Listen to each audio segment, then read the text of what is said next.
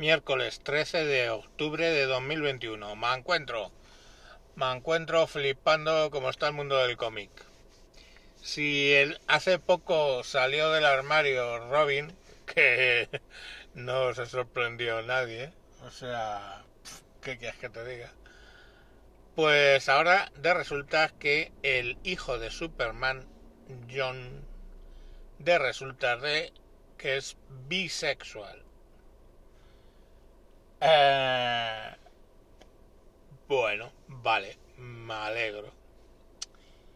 Pero el problema no es ese, el problema es el pack, donde el autor dice que cómo, cómo esperamos que un superhéroe ande peleando contra roboces gigantes, dice, cuando tienes cosas como el cambio climático, eh, la igualdad, lo del tema del género, que son los problemas reales contra los que hay que luchar.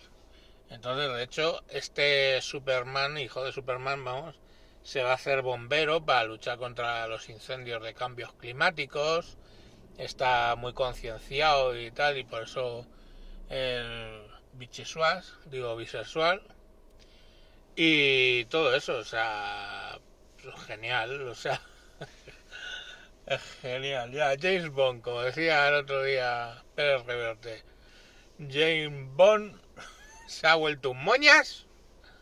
Ahora, la escena, si no lo habéis visto, bueno, pero vamos, la escena final con el peluche metido en los tirantes, eh, todo enamorado, todo lloroso. pero bueno, oye, la película a mí sí que me gustó, pero en fin, tampoco... Pero vamos, si lo coges así, pues sí, efectivamente es un poco moñas. Así que tenemos a James Bond Moñas, el hijo de Superman, el super niño, de super niño de la Puebla, eh, bisexual, apaga incendios de cambio climático y concienciado en general.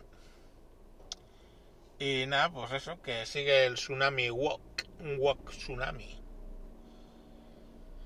En fin, es que no, el tema no da para más. Yo ya, bueno, también linterna verde creo que también eh, salió del armario. Ay Dios, qué risa. ¡Qué risa, tía Felisa! ¡Felisa, qué risa! En fin, que ahí está. Os lo dejo para que lo digiráis. Superman bisensual. Bisexual. Bisexual. Bisexual. Que es una crema fría de apio. Adiós.